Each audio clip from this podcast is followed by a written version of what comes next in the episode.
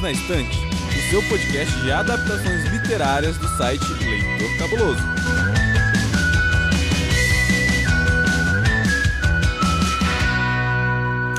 Em janeiro, a Netflix lançou mais um filme de investigação. E se você pensa que é mais um filme de investigação genérico, não é bem assim. Porque hoje nós vamos falar sobre um filme que tem livro, mas talvez o personagem seja um autor ainda mais famoso que o autor do livro que gerou esse filme. Já vamos desenrolar isso. E eu chamei um especialista no assunto, um cara que é muito fã desse personagem autor e que tá super sumido por aqui. Então, oi sumido, bem-vindo de volta.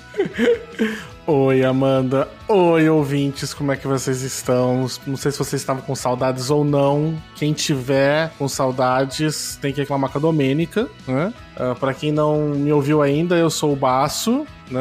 A Domênica me tirou do Perdidos na Estante aqui. A gente fica numa, num sistema de peso e contrapeso. Quando ela tá, eu não tô. Quando ela não tá, eu tô, né? Então a gente vai vai, vai brincando mais ou menos desse jeito. E vamos tirar um pouquinho dessa pressão de especialista, tá, Amanda?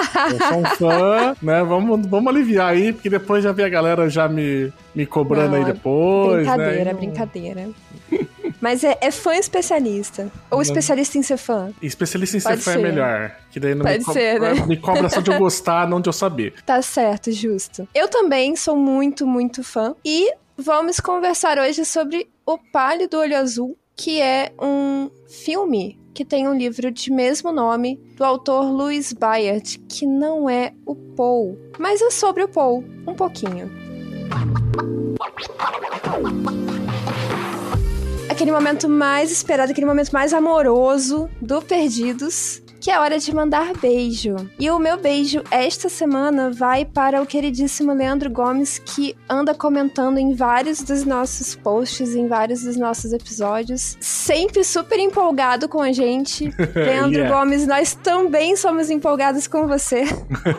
Muito obrigada pelos seus comentários. Um Ah, beijo. o Leandro é um querido, ele tá com a gente há muito tempo. Nossa. Ó, eu já vou avisar já que primeiro eu gostei muito do, da ideia quando veio do momento do beijo. Eu não tinha participado até então, né? Quando teve. Eu tenho alguns acumulados, tá? Então vou falar Então mande mais de um. acumulado. né? Queria mandar pro pessoal do Entre Sumários, né? O podcast que também é literário, que ele tá, eles estão fazendo três anos, né? Agora, eu acho que é esse mês, ou mês que vem, agora não sei, mas tá por, tá por aí. É um podcast bacana pra vocês irem ouvir, uma equipe bem legal, né? Queria mandar também pra Ana Beatriz, lá do RP Guacha, que ela adora também o Paul, inclusive ela tá montando aventuras de RPG baseado nos contos do Paul. Né? Ai, que lindo! Que é bem legal, né? Mandar meu beijo de sempre que eu mando pra Erechu, porque ele é um lindo. Eu não posso perder a sua oportunidade, não é mesmo? E também endosso também um beijo pro Leandro Gomes, porque ele é um querido que tá com a gente há tanto tempo, acho que, sei lá, desde 10. Né? Desde que eu me lembro que a gente começou a fazer as coisas, ele tá aqui com a gente. Justo. E continua empolgado. Sim, muito empolgado. Eu vou chamar o assistente, ele vai falar um pouquinho pra vocês sobre a obra. Então, bora pra conversa.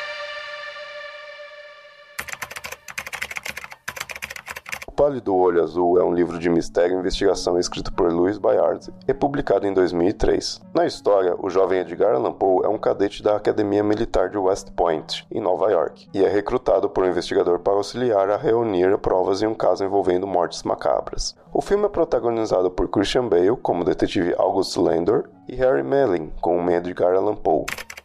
Ouvinte, eu quero deixar bem claro que nós vamos falar com liberdade aqui, então. Se você ainda não assistiu ao filme, assiste. Tá lá na Netflix. É, é gostosinho de assistir, é legalzinho, você não vai perder seu tempo, eu acho, né, Basso? Não, imagina, não vai. É um filme super gostoso de assistir. Ele é curto, ele pode parecer um pouco parado pro pessoal, só que eu acho que ele tem um ritmo muito bom. Ele tem um ritmo lento, mas ele é constante. E aí eu acho que vai ser muito gostoso. E é uma aventura de mistério, né? O mistério sempre prende a gente. Então você acha que você consegue convencer o leitor. O leitor, ó. Você acha que você consegue convencer o ouvinte a assistir esse filme em 30 segundos? Vamos tentar aqui então, vai. Tá marcando Vai. tempo de verdade mesmo ou é 30 segundos fictícios? Tô marcando tempo, vai. O Pai do Olho Azul ele é um conto de mistério que envolve um grande investigador que é chamado pela uma academia militar dos Estados Unidos para investigar um, um recruta que foi enforcado e que teve seu coração arrancado do peito. O ajudante, por acaso, desse grande investigador, né, que é o Christian Bale, vai ser o jovem Edgar Allan Poe, que faz ali seu personagem sendo o autor que ainda não existe, né, mas que já tá ali toda a origem dele. E aí você vai ver um milhão de referências sobre ele, mas nenhuma referência óbvia ou explícita. E acho que é isso que deixa ele mais interessante. E óbvio, tem um mistério. Acabou! ah, mas acho que fui bem. Acho que fui bem. Até passou um pouquinho, mas estava tão bom que eu deixei. Inclusive, essa parte de referências aí já me pega 100%. Eu gosto Sim. muito disso. Uhum. Mas para deixar o, o, nosso ouvinte um pouco mais por dentro aqui do que a gente está falando, esse filme vai pegar ali o material original, né, que é o livro que é uma investigação mesmo, e vai utilizar o personagem do Paul em uma situação, a princípio real, que ele viveu, porque ele foi cadete na Academia Militar de West Point, lá nos Estados Unidos. Uhum. E eles vão aí extrapolar, colocar muita imaginação e, e, muita fantasia para contar uma história de um Paul detetive, ajudante de detetive. Uhum. Né? Então acontece esse crime macabro aí que o, o Basso estava contando para vocês. E um detetive, que é o Christian Bale, é chamado para investigar essa situação e tudo mais e recruta o Paul para ajudá-lo. E aí, Basso? O que, que você achou dessa investigação? Eu gostei Gostei bastante do filme do modo geral, né? Eu acho que ele tem um caso e eu acho que a investigação que eles conduzem, né? O, o investigador, no caso, né, que o Christian Bale faz é o Augustus Landor, né, que ele é uhum. chamado daí pelos oficiais lá do, dessa academia né, militar, e eu acho que ele é, por mais que possa parecer um pouco assim contraditória, porque a gente tá falando de um, um livro que flerta muito com o sobrenatural, ela é uma investigação muito mais realista, né? Tipo, você não uhum. vai ter aquelas provas cabais, aquela smoke gun que faz que o cara fez e perseguições e tudo mais. Não, você vai ver um trabalho de investigação muito de um detetive que vai analisar provas, vai, vai interrogar testemunhas, vai perseguir algumas linhas de investigação. Inclusive, eu gosto que o filme te dá a oportunidade de você conseguir tentar ir desvendando algumas coisas antes que eles revelem. Então tem um foco ali na câmera em uma coisa para ver se você pegou né, o olhar do Landor. Né, em cima daquilo. Se você não pegou, tudo bem, porque depois mais para frente ele vai contextualizar aquilo para você. E eu acho muito interessante ter colocado o Edgar Allan Poe como um ajudante da investigação, não o principal, né? Ele ainda você vai ver ele o que seria o, o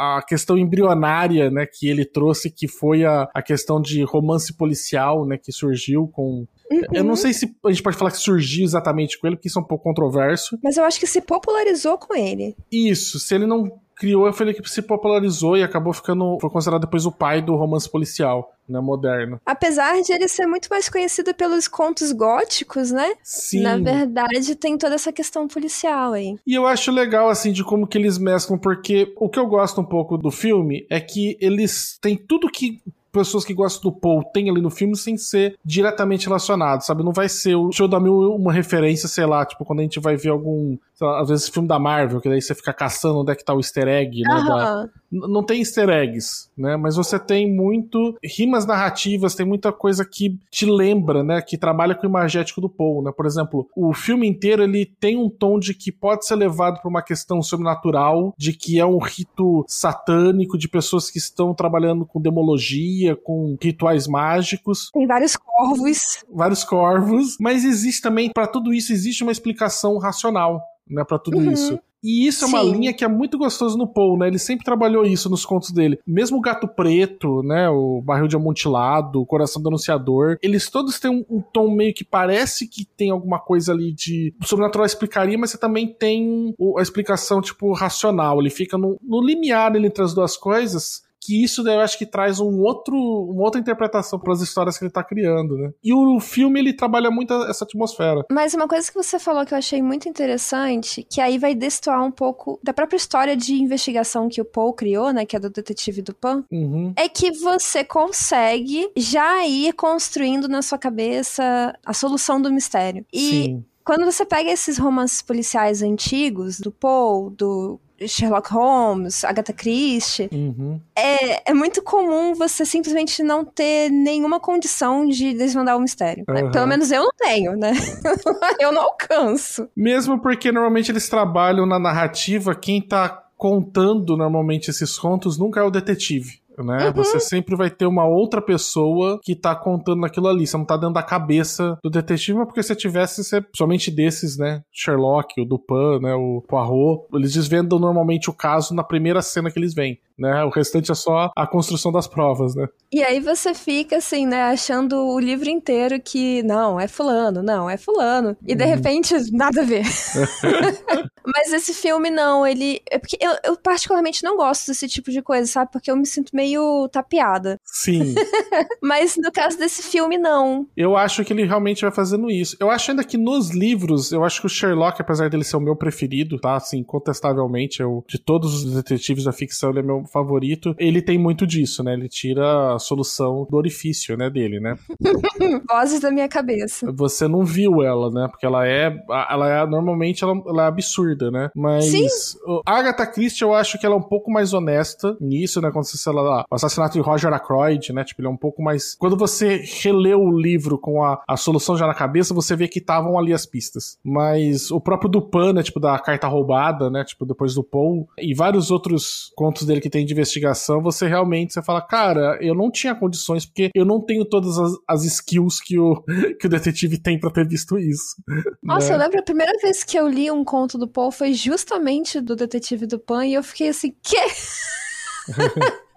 o que foi que aconteceu aqui? É, o assassinato na rua Morgue é impossível você saber tipo, Aham. o que, Não, é aconteceu. impossível. É bizarro. É bizarro. E aqui eu acho que eles vão trabalhando, mas aqui você acompanha o investigador, né? E aí eu acho que por isso até que ele dá um outro coisa. E tem toda aquela coisa, né? O filme inteiro, a paleta de cores dele inteira, tipo, é super fria. É como você falou, tem uma questão do macabro, daquela coisa do gótico, que é tudo muito escuro. Tem muito contraste Sim. de luz e sombra, né? A galera tá sempre sendo iluminada por vela, né? Por... Muita noite, né? Aquela coisa bem obscura. Uhum. As próprias roupas dão aquela impressão muito, é, muito carregada, muito sujo até, aquelas cenas nas tavernas. E aí você tem aquele contraste bem do gótico, né? Que a gente acha que o gótico ele é só a galera trevosa, né? Mas na verdade ele é muito a questão tipo de oposição, né? E aí você tem, sei lá, quando você vai pra família mesmo dos marquis, lá, né, que é do, do legista, você tem, tipo, a, a mãe com a menina com umas roupas super espalhafatosas, né, e você tem, tipo, um legista do lado de uma mulher que tá vestido quase uma fantasia de carnaval, né, e,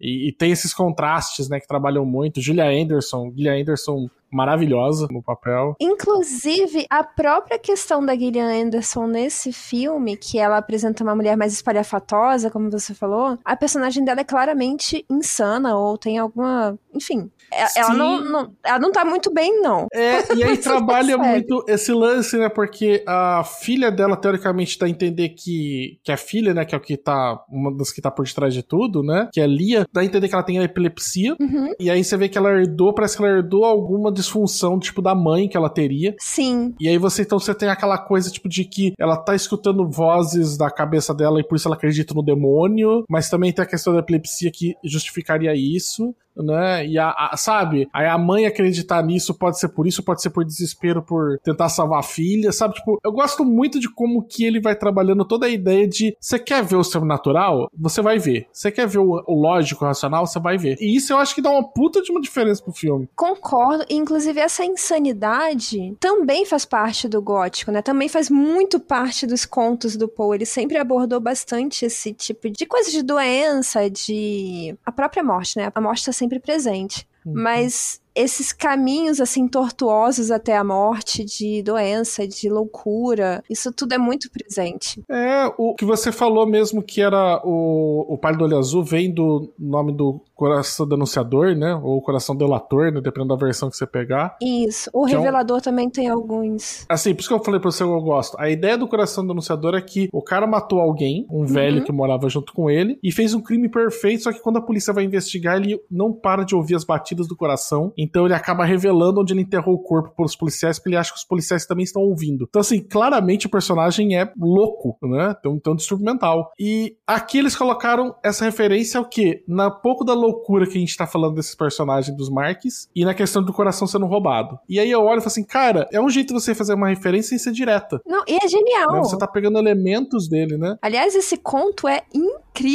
E curtíssimo, cara. Ele é muito curto para ser tão bom assim.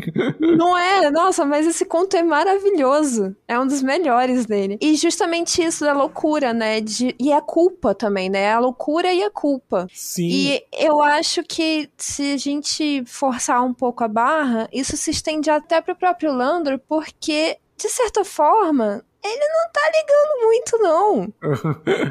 ele não tem culpa. Ele não é um personagem carregado por culpa. Mas ele sabe que a hora dele vai chegar. Então, eu acho que isso também, é, extrapolando aqui um pouco, também reflete o personagem dele. Tem uma estranheza, né? Tipo, típica do Paul, né? Por exemplo, o cara do gato preto, né? Que ele acha que o gato preto dele morreu e ele matou, né? Eu não lembro uhum. se ele uhum. matou ou deixou morrer o gato preto no incêndio, né? Agora não me lembro. Eu e também não me ele... lembro disso, desse detalhe. Um outro gato retorna, ele Sim. começa a achar que é uma reencarnação ou é o espírito do gato que voltou e ele começa a estar numa espiral de loucura por conta disso, sabe? E aí você fala, cara, sabe? E aí você fica pensando, é, é o, um, um espírito possessor que retornou ou ele que só viu outro gato preto, né, e tá fazendo associação Ou ele só tá culpa. tá doido. Ou ele só tá doido e o gato preto nem existe esse segundo. E esse tema também que você tem no, no Detetive de Vingança, que você vai ver ah, no, sim, com certeza. no barril de amontilado, né? Você vai ver ali, tipo, também que é uma coisa muito presente nos temas do Paul, né? Dá para você ver, tipo, muito, não só o Dupan, como a temática dele, tipo, em outros contos. Né? O Dupin fica a referência mais óbvia aí do detetive, porque é um detetive. Mas se, se a gente for caçar, realmente, ele coloca ali muitos temas que são muito corriqueiros na literatura do Poe. Uhum. E, inclusive, essa questão que a gente ainda não comentou do amor, que é sempre um amor muito trágico, um amor muito dramático, um amor muito sofrido. Porque uhum. no filme o personagem do Paul se apaixona pela menina lá, Marquis, e a que tem epilepsia, e é um, um, amor já fadado ao fracasso desde o começo, desde o princípio. Uhum. Então tem todo aquele sofrimento. E a mulher doente, o que é outro tema extremamente recorrente no Paul, porque ele era um cara tudo traumatizado com isso, né? Sim. E é engraçado porque são duas coisas, né? Uma que ele ser traumatizado e a outra que ele conseguiu perceber que esse era um sentimento mais pungente. Você vai ter no. A gente falou dos corvos, né? Você tem o, o poema uhum. O Corvo dele, que é o mais famoso famoso que o pessoal conhece, né? Se você ler, por exemplo, a Filosofia da Composição que ele escreveu. Ai, é ótimo. Ele diz exatamente, né, sobre isso, pela questão, tipo, de que ele escolheu o sentimento da melancolia, do sofrimento, da dor de ter perdido a mulher amada, porque ele achava que era, de uma maneira lógica, racional, a maior a possibilidade de atingir o maior número de pessoas porque era um sentimento mais universal e que tinha mais possibilidades de causar alguma comoção. Né? Então é engraçado que até nisso mistura um pouco, né, o, as duas coisas, né? Pode ser por um lado ou pode ser por outro, né? Pode ser por uma questão da própria vivência dele ou pode ser uma, um arranjo meticuloso, racional para tentar extrair o maior potencial possível daquele poema que eu vou fazer. Ou pode ser as duas coisas juntas, porque eu Também. acho que o, a forma como eu vejo o Paul, ele era um cara extremamente racional, muito lógico, mas também muito melancólico, né? Uhum. E trevoso. Acho que ele conseguia juntar as duas coisas. E essa coisa lógica, até que a gente vai ver depois na questão de poder de dedução que inspirou o Poirot e o Sherlock Holmes, né? E ele gostava uhum. muito de que os contos dele de investigação fossem bem lógicos e tinha muitas charadas, muitos puzzles, né? Muitos quebra-cabeças para serem investigados, né? aquela coisa que a gente vê no filme que deixa-se um bilhete e ele vai tentar identificar pela ah, questão sim. do bilhete quais são as palavras que podem ser pensando de qual que são as letras que têm mais probabilidade de aparecerem juntas. Isso é de um conto dele chamado Escaravelho de Ouro, entendeu? Que você vai ver que ele trabalha a questão tipo de decifrar um código, vendo pela amostragem da tá, tá inteiro criptografado, na verdade, a carta, e ele começa a decifrar por qual é a letra que tem maior incidência no inglês. Era a letra I ainda, ele falava, que é o que mais aparece. Então ele falou: bem, então aqui na carta criptografada, o símbolo referente à letra E é o que mais tem que aparecer. E aí, a partir disso, ele consegue estabelecer essa primeira letra e fala assim, tá, quais são as letras que estão mais perto, mais associadas a ela na nossa ortografia. E aí ele começa por isso e ele decifra o código sem ter a chave, que normalmente na criptografia sempre tem uma chave, né, para poder Sim. fazer o para quebrar o código, e ele quebra através disso. E eu falo, cara, é muito desse conto dele essa parte. E ele sempre foi muito dessa parte lógica que aí depois você vai ver que o, o, próprio Sherlock vai trabalhar com essa questão da racionalidade Sim. levada ao extremo e a questão do poder de observação, que no filme tem muito isso, né? Você vai ver no personagem Christian Bale, né? Sempre tem uma parte do, que foca que ele percebeu uma coisa, que ele viu uma coisa. Que aí você vai ver muito isso no Poirot da Agatha Christie, que ele fala muito de você olhou né? Mas você não viu. Uhum. E, e, o personagem dele tá todo esse momento, né? Tipo, quando ele vai ver que o livro lá do Discursos do Diabo, lá do Discurso do, do Diablo, sei lá das contas, agora não sei qual é o nome. Sim, o livro raríssimo lá. É, que ele viu ali, e aí foca, e aí eu acho legal que o filme deixa. Vamos ver se ele percebeu sozinho, senão depois ele vai lá e pega e, e confronta o cara, né? Então tem muito dessa parte dele, assim. Por isso que eu gostei tanto, pensando numa adaptação para quem é fã, porque tem muitos elementos ali sem copiar exatamente os elementos. É praticamente uma homenagem e não um easter egg, né? É, é mais a ideia, tipo, de vamos usar os mesmos símbolos, as mesmas referências imagéticas, as mesmas rimas narrativas que a gente encontra aí no povo, vamos usar pra cá, em vez de colocar um easter eggzinho de colocar, sei lá, um, um corvo em cima de um busto de alguém, sabe, pra fazer referência. Não. Você vai estar tá ali, o corvo ali, porque, sei lá, ele matou um animal e aí tá, tá por ali perto, né? É, por exemplo, aí a gente faz aquele contraste, né? Não é uma crítica porque também é legal de uma outra forma. Mas, por exemplo, Vandinha, que você Sim. tem ali, ah, e o nome da escola é Nevermore. Uau! o nome dos, dos caiaques, não? Como é que é da, dos Sim, barcos de corrida, né? Que isso, cada um, isso. Né? Uhum. É, cada um era de um. De um, de um conto. De um conto. conto tinha né? do Gato Preto, eu não lembro quais eram os outros. Tinha do Gato, preto, do gato preto, tinha do Barril de Amontilado. Isso. Tinha do. N não lembro do terceiro. Ai, eram três ou quatro, agora Eram quatro, mas eu me lembro que era dos mais famosos, assim. Né? Aí já é uma coisa bem explícita, né? É um Sim. easter egg, mas é um easter egg. Aí é o show da mil uma referências mesmo, né? Isso. É isso. Aqui não, aqui é tudo bem sutil. É, assim, é bem interessante, tem uns jogos de cena também que de repente dá um close assim no corvo, aí o corvo sai voando. Nossa.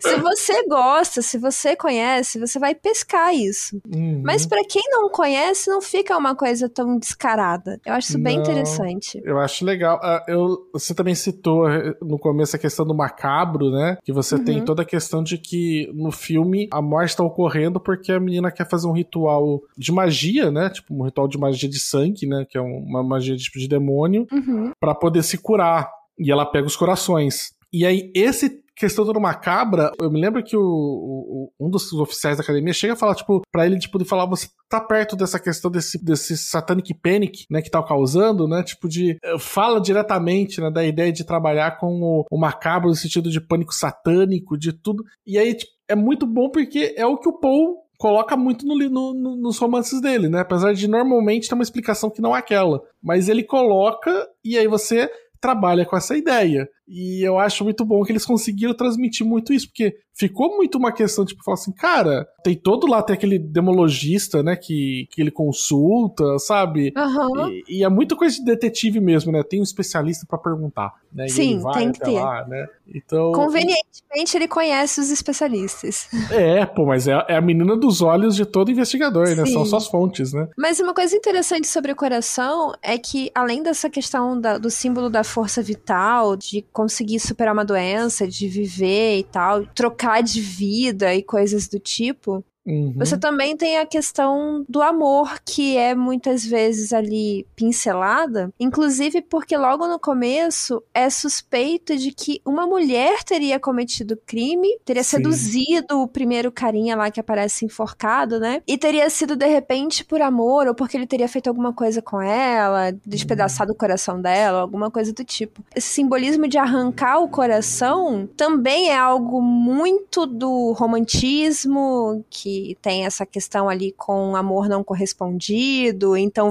o seu coração vai ser meu de qualquer forma e coisas do tipo, né? E a questão de muito próxima da relação de amor e morte, né? Sim. Pessoas que morrem de amor. E o, todo o sofrimento, né? Porque uhum. ali romantismo, estamos falando de puro sofrimento. Estamos falando de sofrência, poxa vida, né? O, o, Castro Alves tem um dos maiores poemas dele, que é Mocidade e Morte, que ele fala do sentimento de querer morrer para a experiência extrema do ser humano, né? Assim, mano, mas assim, toca The Cure, né? Tipo, vamos lá.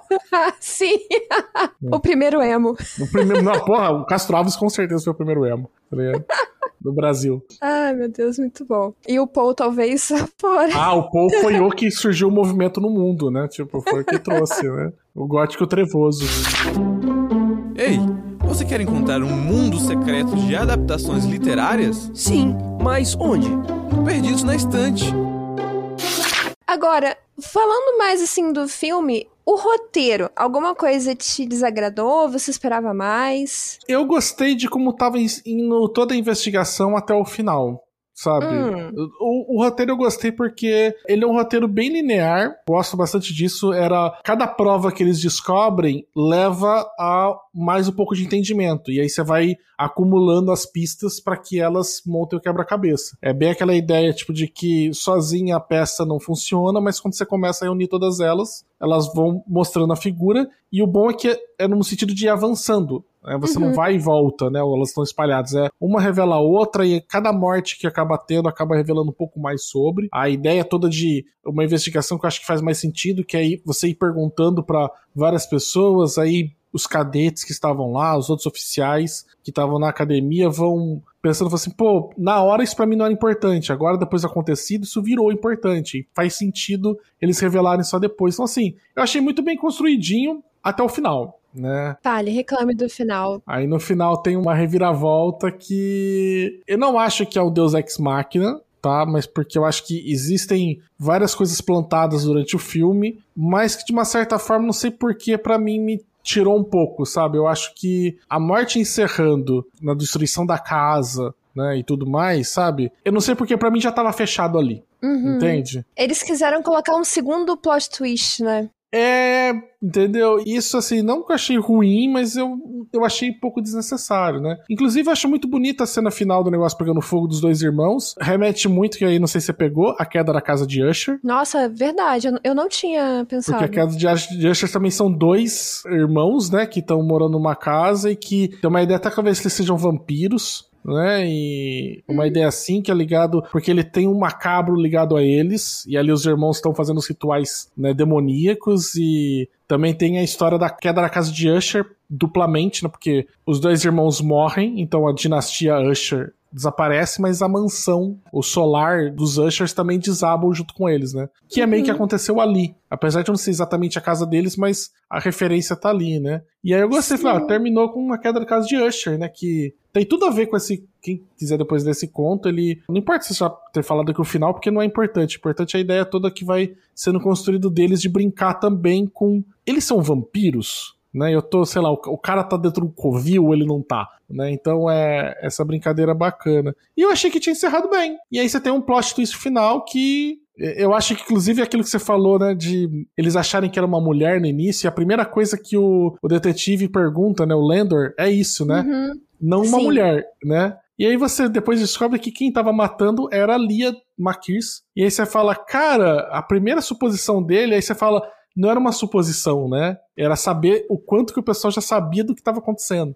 Né? Na verdade, era, eles, era ele investigando o quanto que estava bem coberto o plano Sim. dele. Né? É, porque é o, a oportunidade perfeita, né? Essa, esse clichê do investigador investigando o próprio crime é, é perfeito. É o uhum. cenário ideal. Porque ele vai encobrindo as próprias marcas, né? Sim. Inclusive, eu achei que quando o último lá falou que pegou todas as roupas e desapareceu, eu achei que era ele mesmo que tinha matado já o último e sumido com as roupas dele para falar que ele tinha fugido, sabe? Mas depois descobre que não. Mas assim, eu não gostei, tipo, de saber que no final o Christian Bale estava mal comunado com os marquises, estava todo ele providenciando as mortes por conta uhum. de que, aí para variar, né, tipo, outra coisa que eu não gosto mais, que é estupro como motivação, tipo, de, do personagem. Foi o estupro da filha dele que motivou ele se vingar dos três caras. Sim, como motivação né? da vingança, né? De novo, sabe? Eu, porra, gente, 2022, né? Já deu, né? Mas não sei, o que, que você achou? Você gostou dessa última parte? Eu vou te falar assim, eu gostei da surpresa de ter sido ele. Apesar de ser um clichê bem batido, não tinha passado pela minha cabeça que era ele. Uhum. Então eu fiquei, pô, interessante. Eu achei que tinha acabado, não acabou. Tem mais. Só que Agora que você falou da queda da casa de Usher, me deu um clique aqui eu lembrei do conto, porque assim, tem muito, muito tempo que eu li esse conto. Uhum. Tem, sei lá, quase uma década que eu li esse conto, eu acho. então, agora que você falou, me relembrou e eu acho que realmente teria sido perfeito por causa da referência. Eu acho que teria fechado com chave de ouro. Uhum. E aí eu já tô questionando aqui, Nate, você me fez questionar nesse momento se eu realmente gostei do final. e eu acho que a gente não percebe também porque eu acho que ele tá a mais, né? Apesar de ser um clichê, eu não percebi ele porque não tava parecendo que tava faltando uma reviravolta, né? Já tinha tido é, uma, né? Então, porque eu já tinha tido a reviravolta da menina lá, da mocinha que tá doente, que tem epilepsia. Tudo bem, é meio suspeito, você né? Eu já imaginei que aquilo ali não ia dar muito certo. Uhum. Mas é o amor da vida dele, de estar perdidamente apaixonado, porque aquele negócio, né? O romantismo, amor à primeira vista, olhou, uhum. já quer casar, quer né, morrer é. de amores e tudo mais. Mas quando a família dela se revela ser ali praticamente um culto. É, né, eu, né, maluquice. Eu achei que aquele era o o plot twist. Eu não entendi muito bem, porque dá a entender que ele era. Eles eram descendentes daquele caçador de bruxas que depois foi queimado também por ser um adorador do demônio, depois foi revelado, né? E aí, uhum. porque ficou, parece que é o tataravô deles, e aí você fala, cara, como, né? E aí eu também fiquei, tipo, meio assim, eu falei, caramba, cara, a família inteira. E é bom porque ele já fala antes, assim, tem alguma coisa naquela família que me deixa inquieto. Sim. O, o Paul fala isso, né? Por consequência, você também fica inquieto, né? Você sabe que tem alguma coisa estranha ali. A mãe é meio doida. A filha é, é meio esquisita também. Aí você fica naquela, hum, acho que aquele irmão ali vai fazer alguma besteira, porque o, o cara irmão é meio... é meio merdeiro, né? Porque o irmão, é, tipo, então... começa a falar de convidado da casa. Cara, naquela época, você desrespeitar um convidado no meio do jantar é uma, de uma grosseria, assim, atroz. Sim, né? sim, o cara é bem bizarro. É, e aí o pai dele não tem nada de muito errado com a figura do legista, mas, tipo, ele é um legista, sabe? Tipo, já remete a uma profissão, tipo, não usual meio esquisita, né? Sim. Desculpa sim. os legistas, que eu mas assim, não, não é que, tipo, tá errado, mas é que já é uma coisa que já remete pra esse lado meio macabro, né? Não é uma coisa normal. E na ficção, sempre o legista tem alguma coisa esquisita. Sempre, cara. O legista sempre tem alguma, sempre tem alguma coisinha ali para colocar. E aí, quando ele fala, já puxa, e aí você fala, cara, então, por isso que eu acho que é bem construído, né? Você vai vendo ele construindo construir um caso de verdade, né? Ele não tá só.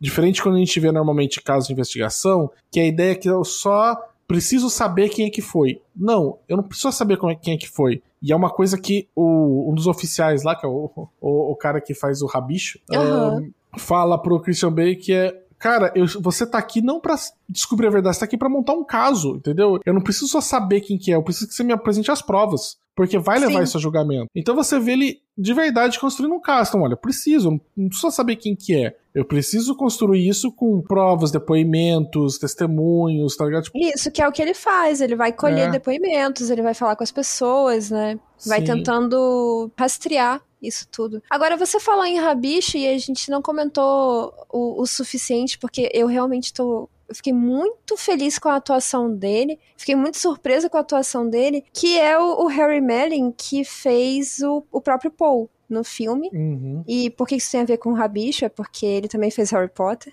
apesar de estar irreconhecível. Sim. E eu fiquei muito surpresa porque ele não é um ator tão conhecido, tão prestigiado assim, digamos, né? Uhum. E a atuação dele tá, cara, 10-10 pra mim.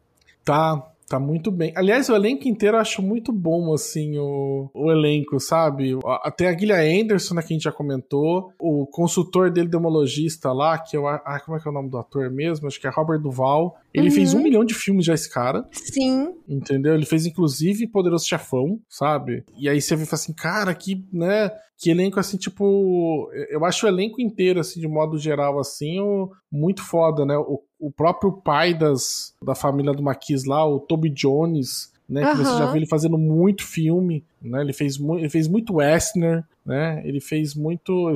Filmes que você vai ver, tipo, ele em muitos lugares. Fez Jogos Vorazes, fez Capitão América, ele era aquele nazista lá, cientista. Não, né? o elenco tá excelente. Agora, o que me impressiona muito do Harry Manning é que ele é o único personagem que realmente tinha que estar fiel, né? Porque os É. outros são totalmente fictícios e ele pretende ser o Edgar Allan Poe. E Uhum. realmente é. Eu achei a caracterização dele excepcional. Eu achei muito boa também. Pegou toda aquela questão, tipo, de bebida, de petulância, né? De ser esquisito. É, ele é esquisito, cara. E eu acho que isso combinou demais, assim, pro filme ele ser esquisito. E a cara dele também é um pouquinho esquisita, né? É, então. A caracterização que ficou, porque ele tem, tipo, um nariz meio, tipo, meio que adunco, assim, que num rosto muito, muito pálido, uns olhos mais fundos, né? Então você olha e fala assim, cara, esse é um cara que já viu muita merda. Eu lembro até de uma propaganda da Netflix quando eles divulgaram esse filme lá em janeiro, que dizia assim: ah, ele é feio de um jeito muito especial. É. E eu acho que isso foi, assim, não que o, ator mesmo seja, mas ele foi caracterizado, acho que pra ficar desse jeito, né? Então ele tinha um. Você via até quando a menina até fala pra ele, né, Leia, quando sai, né, ela fala assim: você parece mais verdadeiro, tipo, no seu tom, nas suas vestes macabras do que quando você tá usando seu uniforme. Esquisito, né? Porque quando ele ganhava o uniforme, não, não parecia nada a ele, aquele uniforme, né? Eu achei incrível também. Nossa, eu achei muito bom mesmo o trabalho que ele fez. De modo geral, eu acho que todas as pessoas que estão no filme, eles estão muito bem, sabe? Os oficiais mesmo, eles estão certo desprezo pelo personagem investigador, né? O Christian Bale, né? o Landor. E o Landor é recíproco a reprovação que ele tem com a instituição. E aí você vê isso, sabe? Transparecer claramente, apesar que eu acho que em alguns pontos o filme ele acaba sendo muito didático, né? Ele tem aquele momento, tipo, a prova de burros. Sim, sim, tem. Aquela coisa de vou te explicar o que está acontecendo. É, e assim, claramente eu já vi que o investigador e a academia militar, eles são opostos. Uhum. Mas você tem que ter um momento dele falar isso e do, dos oficiais falando isso, sabe? Eu falo assim, cara, não precisa, né? Aí quando você vê também a, a revelação sobre a questão do culto demoníaco, né, que faz ali com o. Quando ele vai falar com o patriarca lá do Marquis, né? Aí ele faz uma, uma baita numa explanação, assim, que eu falo, cara, não precisa, você já montou o caso pra mim bonitinho, eu já consegui linkar. Eu já entendi. Né, o livro, ele, o quadro com a imagem que aparecia, sabe? Tava tudo certo, né? Não, ele poderia fazer uma confrontação com o cara para mostrar que ele sabia, mas não precisava, sabe, ter aquele momento que. É, isso, isso é um pouco artificial, né? Quem assistiu o, o Knives Out, né? O Entre Facas e Segredos, uhum. é que até o personagem que o, o Coisa faz, ele, ele debocha, né? Que é aquele momento da revelação do, do detetive, né? Que ele, que ele conta tudo que aconteceu. Sim. Né? E ele até zoa com isso, porque fica uma coisa caricata, né? Tipo, uhum. Mano, a gente já entendeu, não precisa repetir tudo. Mas tem que ter um, uma coisa assim, pra quem aí, ó, a pessoa que tá lá no fundo, tá? Você que dormiu. Tá meio sonolento. é. Você que tava olhando no celular enquanto assistiu o filme, pera aí que eu vou te dar aqui, ó. Né? Você foi no banheiro nesse momento, eu vou te dar a explicação aqui, fica tranquilo. Não é? Muito bom. é isso mesmo. Mas pareceu assim, não sei se você sentiu eu isso senti, também. Teve eu algum... senti também. Antes de encerrarmos, vamos falar de premiação. O filme Nada de Novo no Front arrematou quatro prêmios no Oscar de 2023: Melhor Filme Internacional, Melhor Fotografia, Melhor Direção de Arte e Melhor Trilha Sonora. Você confere nossa conversa sobre esse filmão no episódio 218, mas também vale a pena conhecer a nossa análise sobre o livro, lá no episódio 213. E não podemos deixar de falar de Women Talking, ou Entre Mulheres, vencedor do Oscar de Melhor Roteiro Adaptado. Agora, pra gente encerrar, Basso, eu quero deixar aqui a, a dúvida. E vamos tentar responder assim o melhor que a gente conseguir. Por que, que a gente ainda vê tanta referência ao Paul até hoje? Cara, é, pode parecer assim, muito assim, mas é muito simples, é porque é muito bom. É porque é muito bom. Gostei, é uma resposta é bem é muito... concisa, né? É, porque ele tem, você, quando a gente tende a, a consumir muitas coisas, que depois de um tempo a gente acha que ele. As coisas sempre foram assim. Né? Tipo, sempre teve, todo mundo conhece as referências. Né? Todo mundo conhece a ideia do investigador que resolve as coisas por dedução lógica e não porque ele tá Uh, sei lá, ameaçando, torturando o, a testemunha, né? uhum. ou sabe, ou você uh, ter a questão tipo de ter coisas sobrenaturais e lógicas ao mesmo tempo para criar essa dúvida. A gente começa depois de um tempo a achar que isso sempre teve ali. E aí quando você olha, fala assim, não, alguém começou com isso sabe? Alguém, se Perfeito. não criou, pelo menos sistematizou e utilizou de uma maneira de que ficasse simples compreensão a ponto de todo mundo conseguir absorver isso. Então a gente olha e fala assim, cara, a, a, a, prova do tempo, né, que a gente fala muito em literatura isso, né? Uhum. Uh, por que, que uma obra muitas vezes ela, ela resiste à prova do tempo, né? Normalmente tem dois motivos, né? O primeiro porque ela consegue ser muito universal e o segundo é pela quantidade de referências que tem. Então, porque o Kabuna gosta muito de falar isso, né, que arte é referência, né? É você referenciar o que veio antes. Sim. E aí a gente vai ter muitas coisas, por exemplo, os principais, como a gente falou aqui durante o episódio, os principais investigadores que a gente vê na cultura pop, né? Você vai ver, pô, o, o, o Poe, o, o Dupan dele influenciou Sherlock Holmes, que influenciou depois, tipo, Batman, entendeu? Sim, nossa, o, perfeito. Perfeito. Né? Então, quando você olha assim, você fala por quê? Porque você tá voltando pra fonte e ele tá, você tá tratando gente que foram pioneiras naquilo ali. Os contos do Poe ficaram também muito famosos por causa que ele, ele inaugurou esse conto de enredo, né? Que tem uma, um fato central que ele precisa ser desvendado. E aí você vai ver, pô, mas isso é uma coisa básica, né? Básico hoje, talvez, quando a gente vê filmes, né? Mas antes não era assim. Né? As coisas não se centravam normalmente em torno de um ponto específico. E aí o cara, quando criou isso, ele foi copiado exaustão e aí você, obviamente, você vai falar, pô, por que ele resiste? Porque quando você volta às raízes, você volta a qual a base das coisas, você vai encontrar um cara como o Paul, você vai encontrar um cara como o Machado de Assis, você vai encontrar um cara como o Romero. Você vai voltando, você vai encontrando a galera que serviu de base para o que a gente vê hoje. Né? Perfeito. Né? E como você falou, nós pensávamos que era algo meio óbvio, sempre existiu, mas tem uma origem, hum. né? E, e, essa origem, às, às, vezes, a gente se depara, inclusive, com até mesmo Vandinha, que é uma série que estourou de popularidade entre jovens que talvez nunca tenham ouvido falar sobre Edgar Allan Poe, e tá ali escorrendo de referências, assim, é, saltando da tela, te dando um tapa na cara a cada cena. Aham. Uhum. É, e você vai ver, tipo, muita coisa, assim, que é segunda, terceira, quarta geração, né? Ou pegou de referência, ou pegou alguma coisa. O da mesmo, a ideia é toda de misturar a questão do macabro, transformar ele em cotidiano, né? E aí você fala, cara, de onde veio isso? Você vai olhar no Paul, tipo, quase todos os contos dele tem uma coisa de macabro que dá um tom de estranheza, mas você vai ver, tem uma explicação lógica que poderia estar no cotidiano de qualquer um, né? Eu acho que é muito interessante, acho que isso, sabe? Tipo, da gente voltar. Quando a gente vai ver em outras coisas, a gente vai voltando também com outros autores, a gente vai muito acabar vendo que as outras artes beberam muito de literatura, né? Porque ela é uma das artes mais antigas. E aí quando você vai ver assim, por quê? Porque, cara, tá ali tipo bases, né? Ah, poxa, por que que, sei lá, o, o Conde Monte Cristo é tão referenciado? Fala assim, cara, é uma das histórias de vingança mais famosas que tem, e é uma das maiores motivações de vilões ou de mocinhos, né? Sei lá, vídeo o nosso personagem daqui, né, que se move por vingança, né? Sim. Essas coisas estão vindo, né, tipo, de algum lugar. E aí você vai. A coisa mais próxima, talvez o Paul tava com inspiração em outras pessoas. Mas é a coisa que a gente tem mais próxima dali, né? Que a gente pegou. São alguns marcos que vão tendo, né, durante a, a história da humanidade, né, que vão servindo depois de referência como você falou, sistematizou, né? Porque às vezes aquelas ideias já existiam ali na, na cultura popular, Assim como, por exemplo, os irmãos Green, né? Isso, bom exemplo. Eles verdade. iam pegando o que eles ouviam e eles são famosos porque eles criaram? Não, mas porque eles conseguiram colocar aquilo ali tudo de uma forma que pudesse ser propagado, né? É, conseguiram tipo, envolver tudo numa mesma temática, né? E, e, colocar numa linguagem que fosse acessível. Exatamente. Perfeito, Basso. Sabia que você era o homem certo para esta tarefa. Então é isso, ouvinte, muito obrigada pela sua escuta atenta até aqui. Um beijo para você e continue nos acompanhando na próxima semana. Um beijo, Bas. Volte sempre. Ah, vou voltar sim. Se o próximo que a Domênica não tiver, eu volto. Beijo, gente. Contribua para novos episódios do Perdidos na Estante em catarse.me barra leitor underline cabuloso ou no PicPay.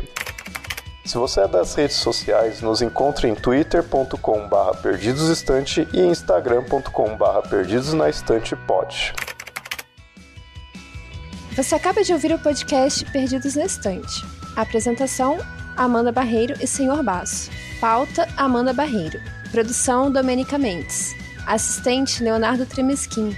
Edição: Ace Barros.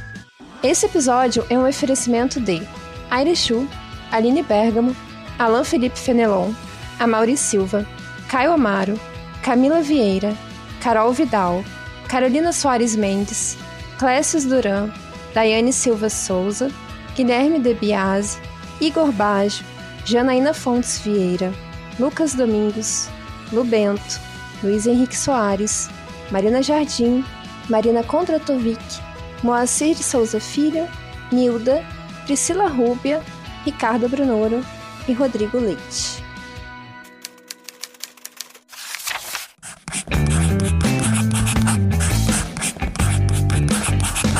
Esse podcast faz parte do site Leitor Cabuloso. Conheça nossos conteúdos em www.leitorcabuloso.com.br.